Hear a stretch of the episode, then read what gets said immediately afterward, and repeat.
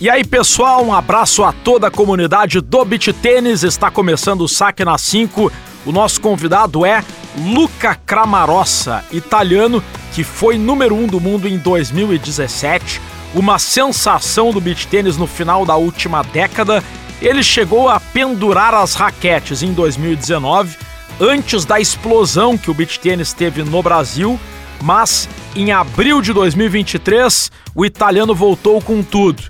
Desistiu da aposentadoria, voltou ao beach tênis e quer voltar ao topo do ranking mundial. A gente vai conversar com Luca Cramarossa, é o nosso convidado no Saque na 5 para KTO.com, onde a diversão acontece. Para todo torcedor, existe a KTO.com.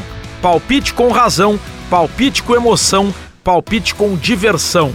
KTO.com te registra lá e dá uma brincada. KTO.com, onde a diversão acontece. Luca Cramarossa, 31 anos, atleta italiano. Quero dizer que é uma satisfação, Luca, poder te ouvir aqui no Saque na 5.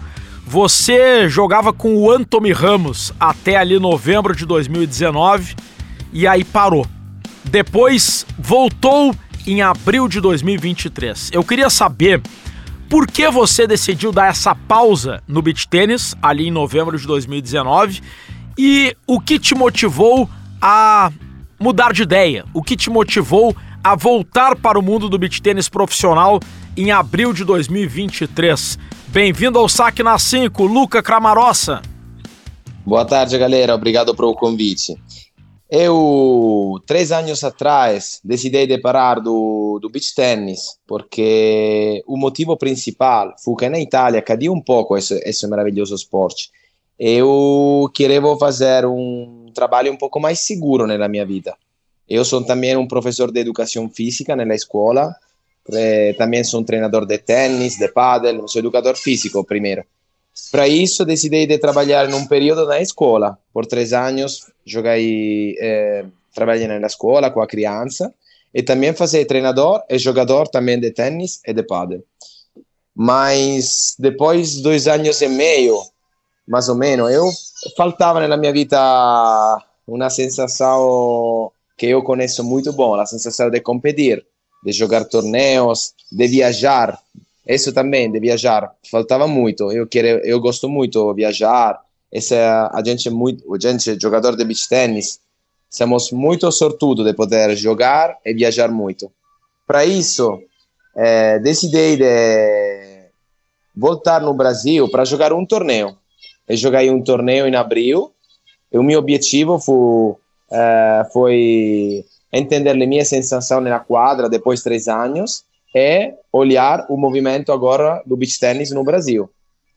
E foi, foi incrível esta viagem para mim. Eu olhei um movimento que nunca vi na minha vida. O beach tennis agora no Brasil é incrível. Todo mundo joga, todo mundo olha, assiste jogos. É, para isso, não tenho mais dúvida depois dessa viagem.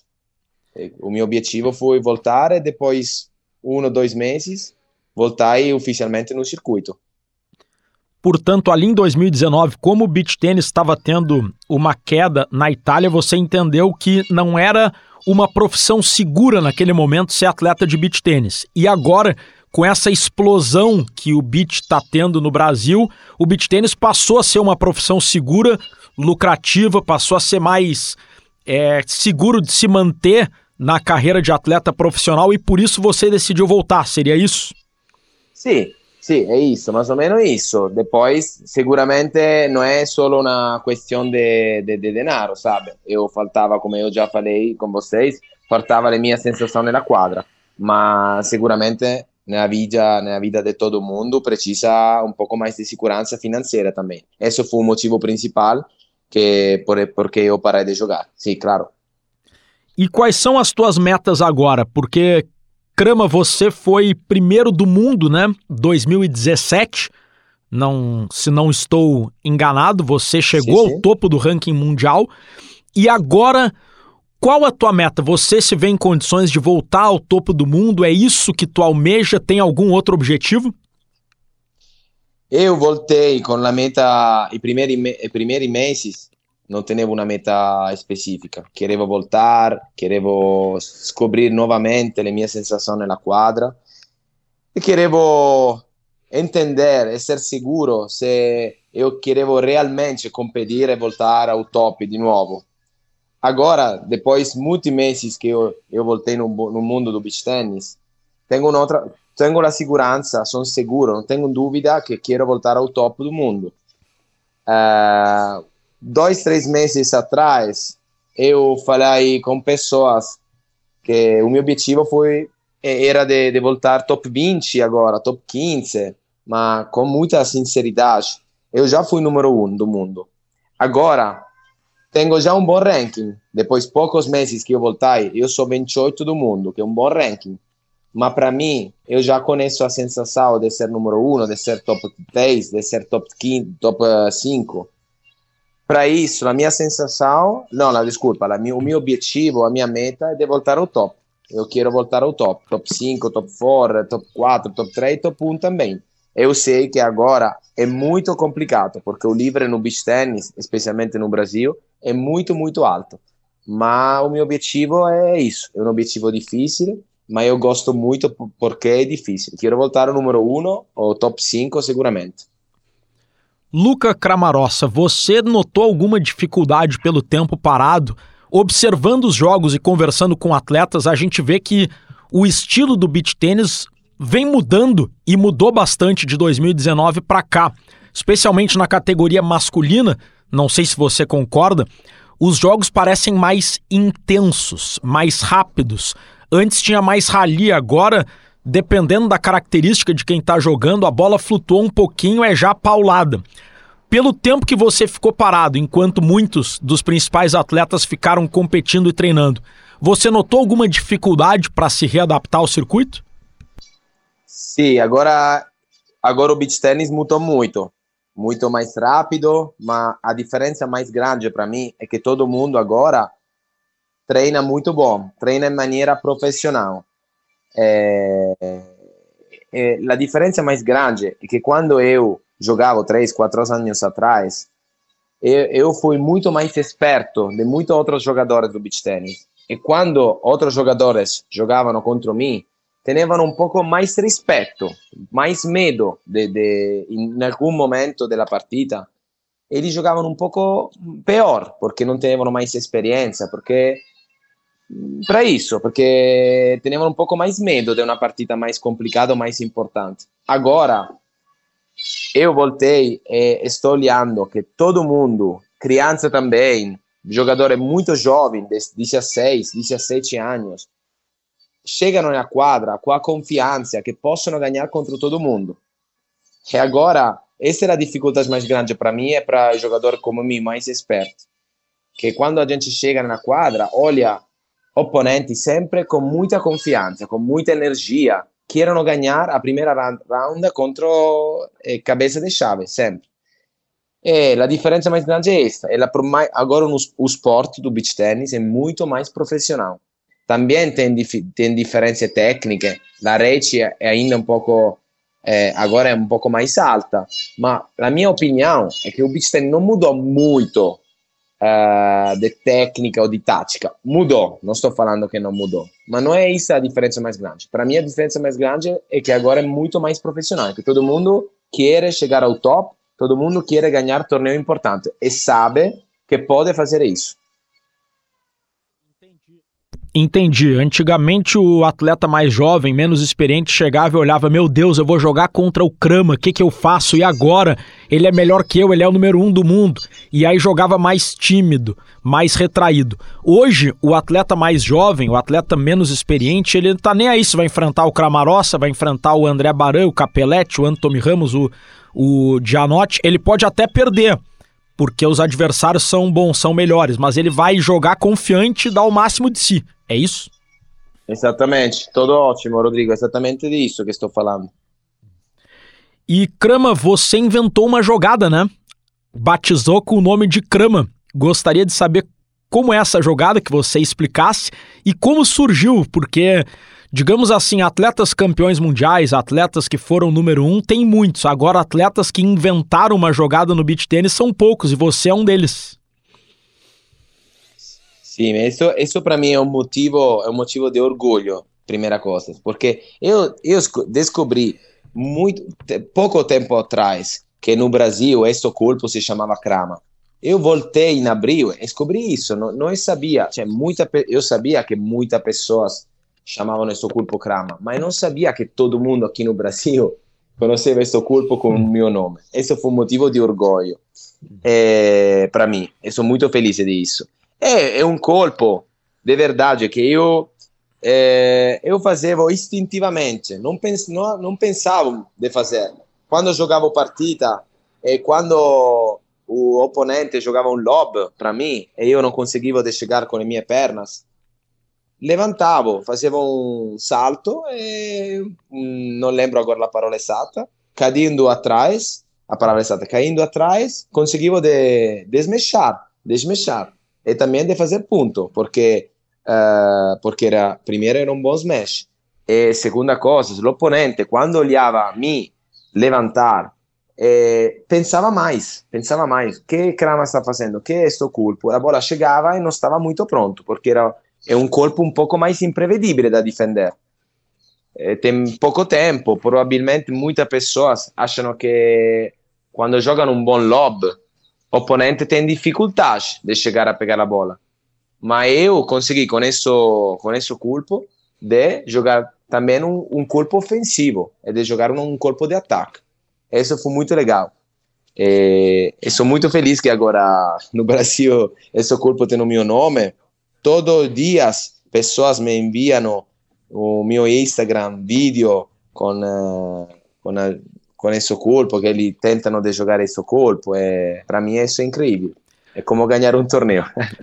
Digamos que quando o atleta dá um bom lobby, a maioria dos atletas pensa: ah, não, o lobby foi bom, ou ele não vai conseguir pegar, ou se ele conseguir, ele vai só passar giradinho e você com a crama você consegue fazer um golpe ofensivo mesmo quando o lobby do adversário é bem executado. Isso?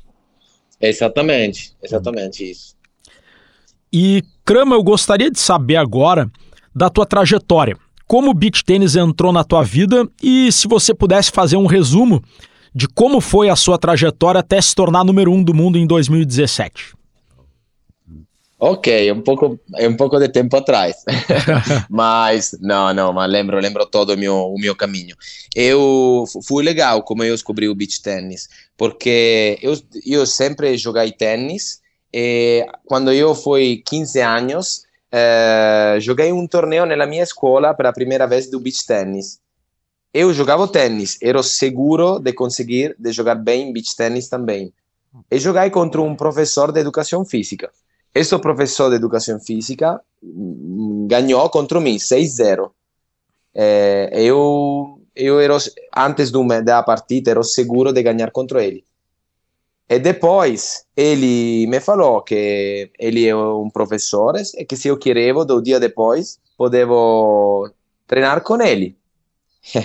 e do dia depois, eu comecei a jogar a beach tennis e treinei todos os dias, duas horas mínimo, nella mia vita o beach tennis. E sta, e sta caindo contro ele nella quadra. Fu para mim um motivo um motivo de, de, de, de jogar beach tennis. Um desafio contra ele esse foi legal depois descobri este maravilhoso esporte do beach tennis. Mas o primeiro objetivo para mim era ganhar contra estes professores é, E depois, com sinceridade, foi muito, muito mais muito rápido para mim. A chegada ao número um foi muito rápido. Depois, dois anos que eu comecei a jogar beach tennis, já fui top 10, top 10 ou top 15 do mundo, agora não lembro bem. Mas já, já fui pro, já fui pro, depois de três anos. E, e depois, quatro, quatro, cinco anos, quando eu fui 2000 20, quando eu tenho 22, 23 anos, mudei meu treinador, eh, que se chama Nicola Gambi, que ele, ele mora na Itália, na cidade de Ravenna, e ele foi incrível para mim, foi muito importante porque mudou completamente a, a minha mentalidade. Uhum. Porque a gente acha que top 10 é bom, é um bom resultado, top 5 é bom também, top, 4, top 4 é bom, mas ser número 1 é totalmente outra coisa. Tem muita diferença de ser número 3 do mundo ao número 1. E se a gente não acha, não conhece essa diferença, é, é mais difícil de conseguir este objetivo. E este meu treinador me falou uma vez, Crama, você é número 4 do mundo, tá bom, mas ser número 1 é muito mais é muito mais diferente. As pessoas lembram de que ganha o torneio, não de que perde o torneio. Quando ele me falou esta frase, estas parábolas, para mim mudou completamente. E depois eu cheguei quando eu fui número, quando eu fui acho no 2017. Quindi foi seis, seis anos atrás. Eu cheguei número um e foi uma sensação incrível. Achar que pensar que em todo mundo nenhum estava à frente de mim. Isso foi muito legal para mim.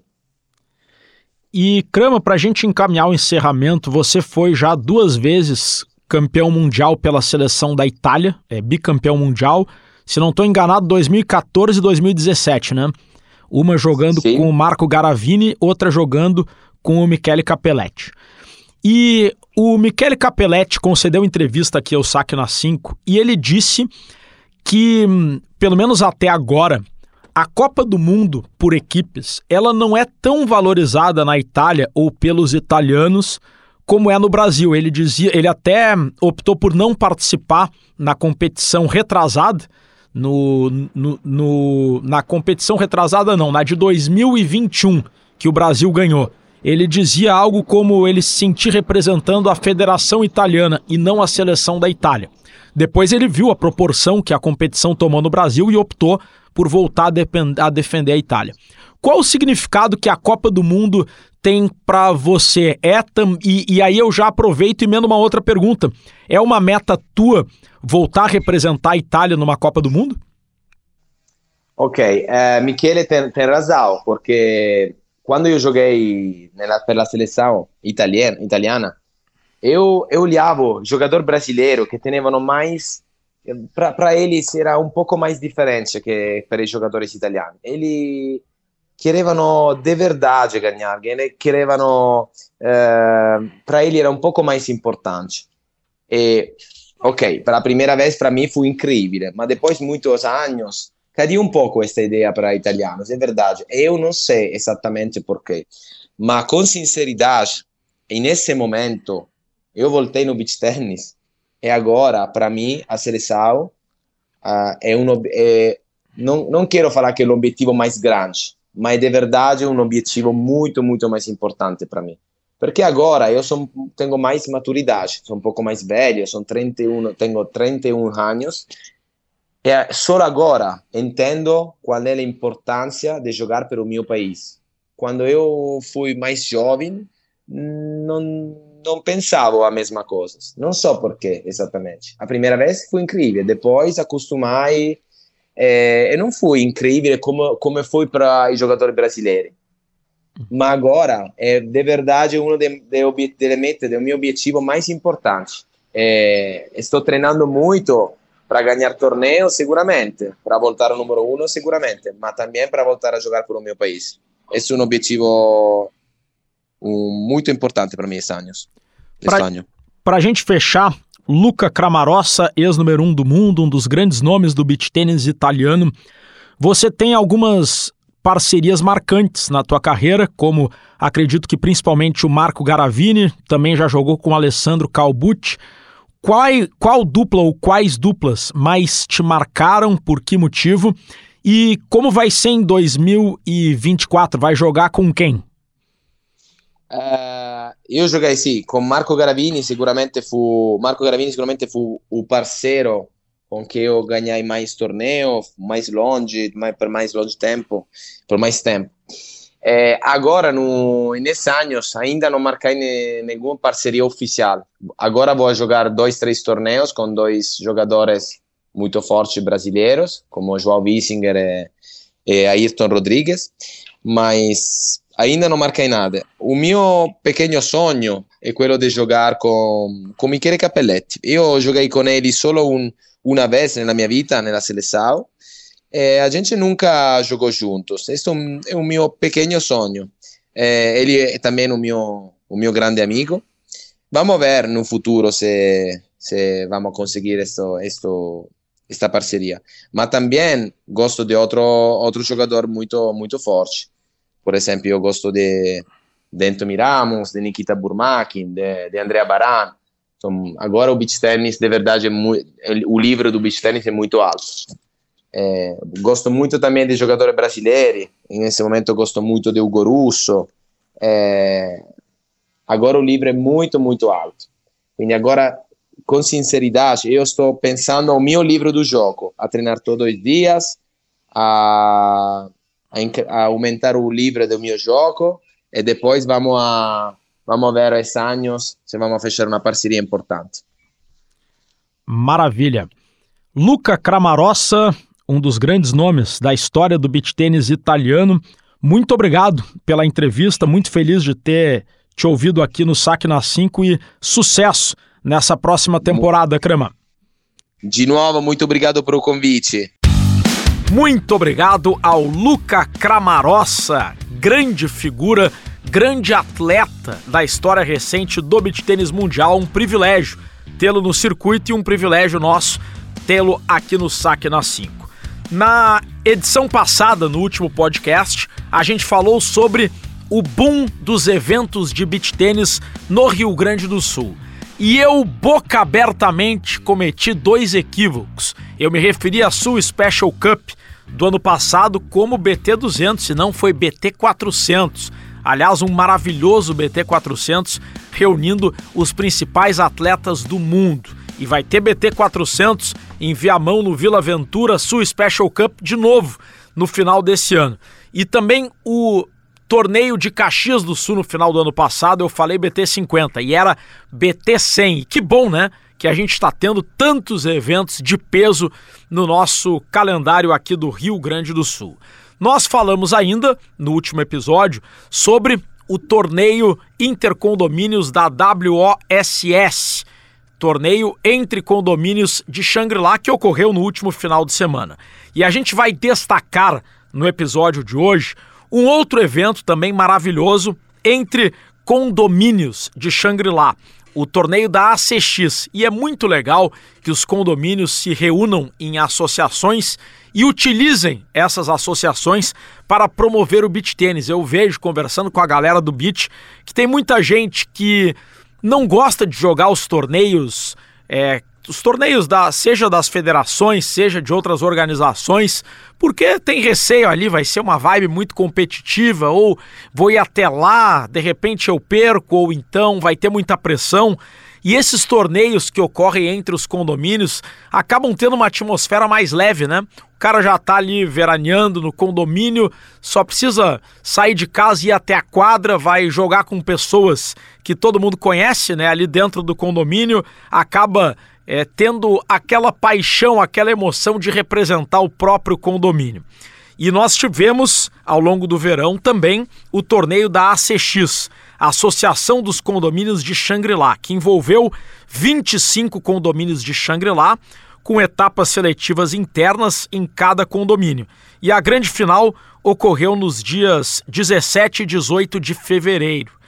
Foram premiados os primeiros, os segundos e, ter e os terceiros lugares com uma linda festa de confraternização ao final do evento, a beira-mar com open bar, banda e petiscos e um percentual do valor das inscrições foi destinado a causas beneficentes. A gente vai conversar com o Everson Almeida, presidente da ACX, Associação dos Condomínios de Xangri-Lá. Que balanço você faz, presidente, do evento desse ano e qual é, na tua opinião, o diferencial dos torneios intercondomínios em relação aos demais torneios das federações ou de outras entidades? Bem-vindo ao Saque na 5, presidente.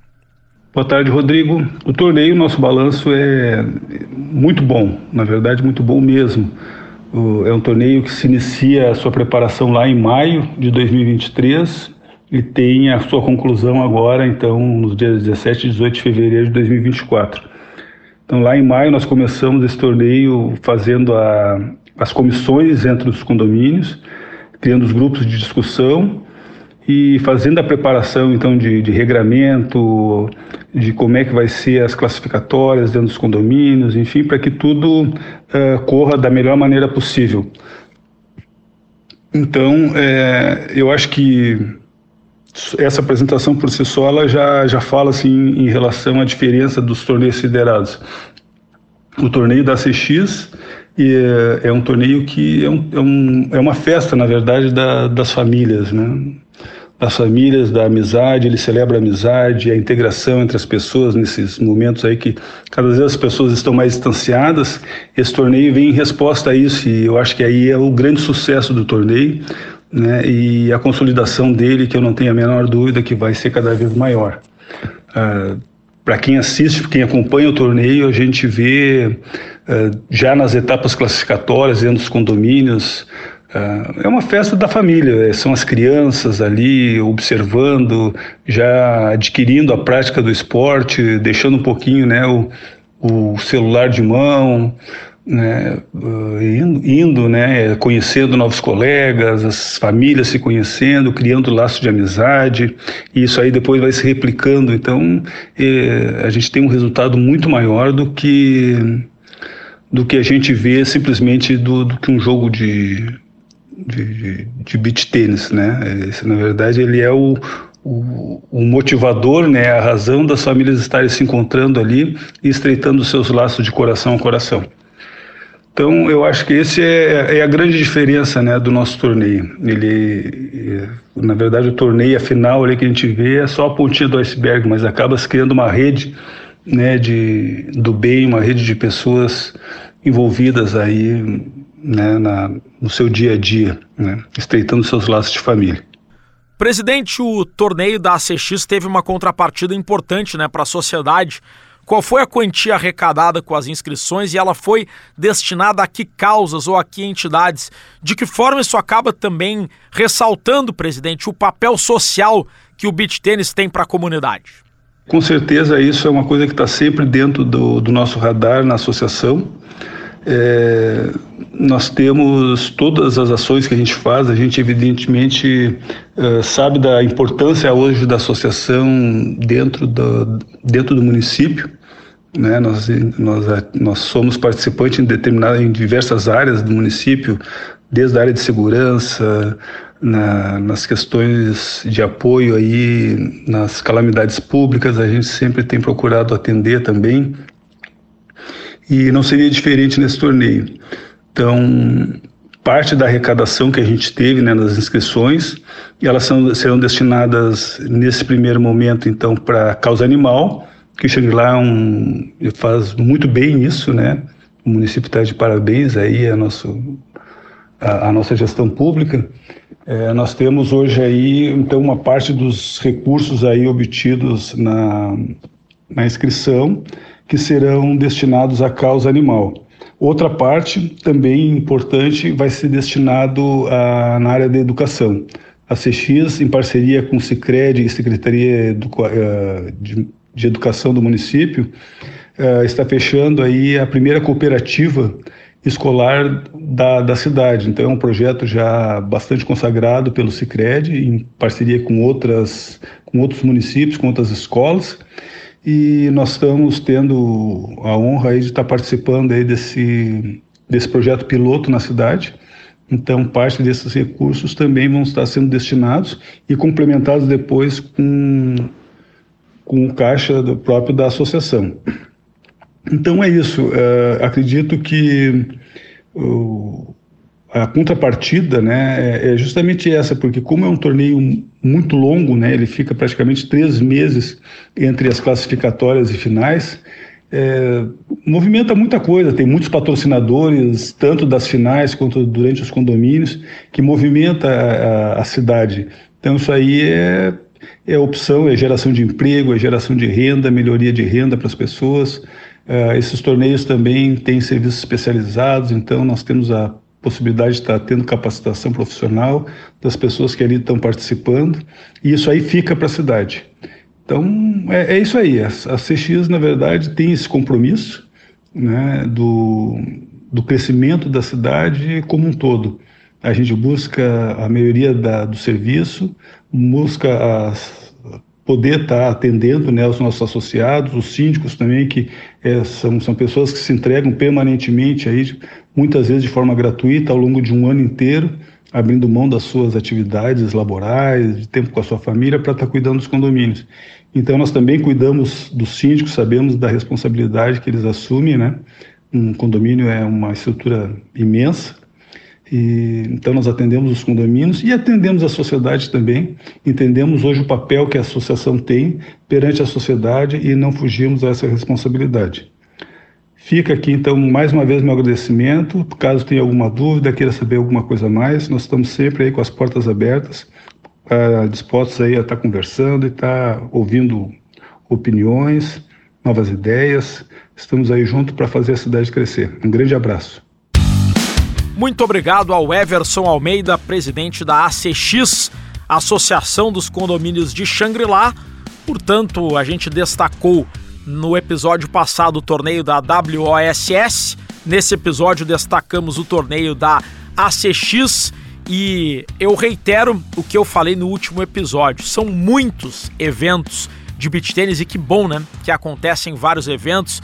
Destacamos também no episódio passado os dois torneios ITF BT50 que ocorreram em Shangri-La em janeiro e fevereiro e tem muitos torneios maravilhosos que aconteceram no verão e que vão acontecendo ao longo do ano da FGT, da FGBT, da Refit, de outras entidades independentes e é claro que não há tempo, não temos tempo nem braço nem perna para destacar todos, mas pontualmente, pontualmente a gente vai destacando alguns, assim como a gente pontualmente destaca alguns dos atletas do circuito mundial, mas o nosso foco é o beach tênis como um todo. E claro, cada episódio tem um case, seja um evento, seja um atleta, um treinador, um personagem para ilustrar e contar e divulgar e difundir essa atmosfera maravilhosa que é o beach tênis e que é o nosso grande objetivo aqui no Saque na 5.